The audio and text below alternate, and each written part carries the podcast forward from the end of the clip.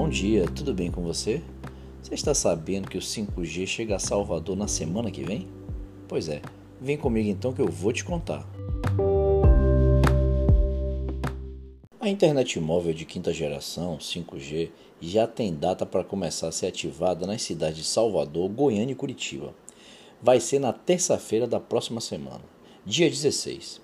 A informação foi compartilhada pelo conselheiro da Agência Nacional de Telecomunicações, Anatel, Moisés Moreira, que preside o grupo responsável pela limpeza da faixa onde vão transitar os sinais de internet. Ele informou também que os testes para averiguar eventuais interferências no sinal nessas capitais começaram na terça-feira. Contudo, a liberação eh, da faixa para ativação do 5G será formalizada na reunião que vai acontecer amanhã, na sexta-feira tá? do grupo de acompanhamento da implantação das soluções para os problemas de interferência. Cinco capitais já contam com a cobertura do 5G: Brasília, é, Belo Horizonte, Porto Alegre, João Pessoa e São Paulo. No começo, o sinal cobre apenas alguns bairros das cidades e ainda é comum que existam várias áreas de sombra, isso é, onde não vai pegar o 5G, tá? Só para você ficar informado. A previsão é que quase todas as capitais tenham aí a faixa liberada para ativação do 5G até final de agosto. Mas existem exceções, segundo as declarações dele, que podem ser aí necessárias a prorrogação do prazo por mais 60 dias. Esse seria o caso de Manaus e Belém, que estão enfrentando é, muitas dificuldades de logística. Para usar o 5G, não vai ser preciso você mudar nem o chip nem o plano de telefonia. As companhias têm oferecido acesso livre à nova tecnologia. Basta você ter um aparelho compatível com o sinal 5G e estar dentro ali da área de cobertura do novo sinal. Existem no mercado 81 celulares aptos a captar o sinal 5G, conforme a lista que está homologada pela Anatel. Os preços desses aparelhos partem aí de aproximadamente R$ 1.500.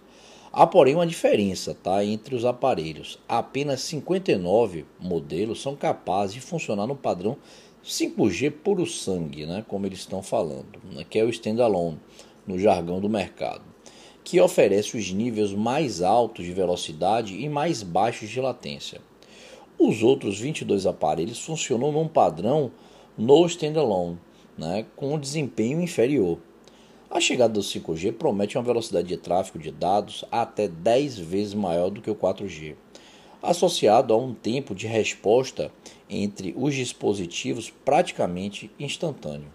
Muitas cidades já contam aí com o 5G DSS. Você provavelmente, se tiver um aparelho desses da última geração, já deve estar há alguns meses vendo no seu celular ali escrito 5G.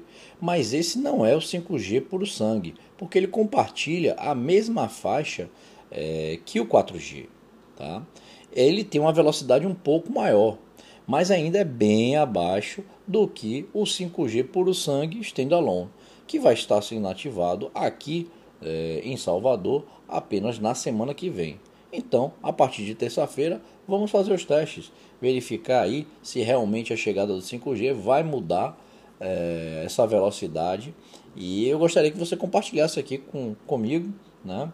Como é que vai ser essa sua experiência, a nossa experiência, a partir de terça-feira com o 5G. Lembrando que, pelas informações que eu obtive, é, podem existir ainda bairros que não vão funcionar com o 5G. Podem existir ainda sobreamentos na cidade. Mas vamos ver e espero que a gente possa utilizar de uma velocidade bem maior na cidade inteira o mais rápido possível.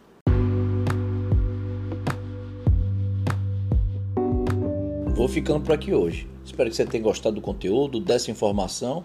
Se gostou, não deixa de dar o like aí e compartilhar com seus amigos nos grupos de WhatsApp, enfim, para que essa informação chegue a mais pessoas possível e o nosso podcast possa crescer cada vez mais, levando sempre informação de qualidade aos nossos ouvintes. Um forte abraço, até amanhã, fui!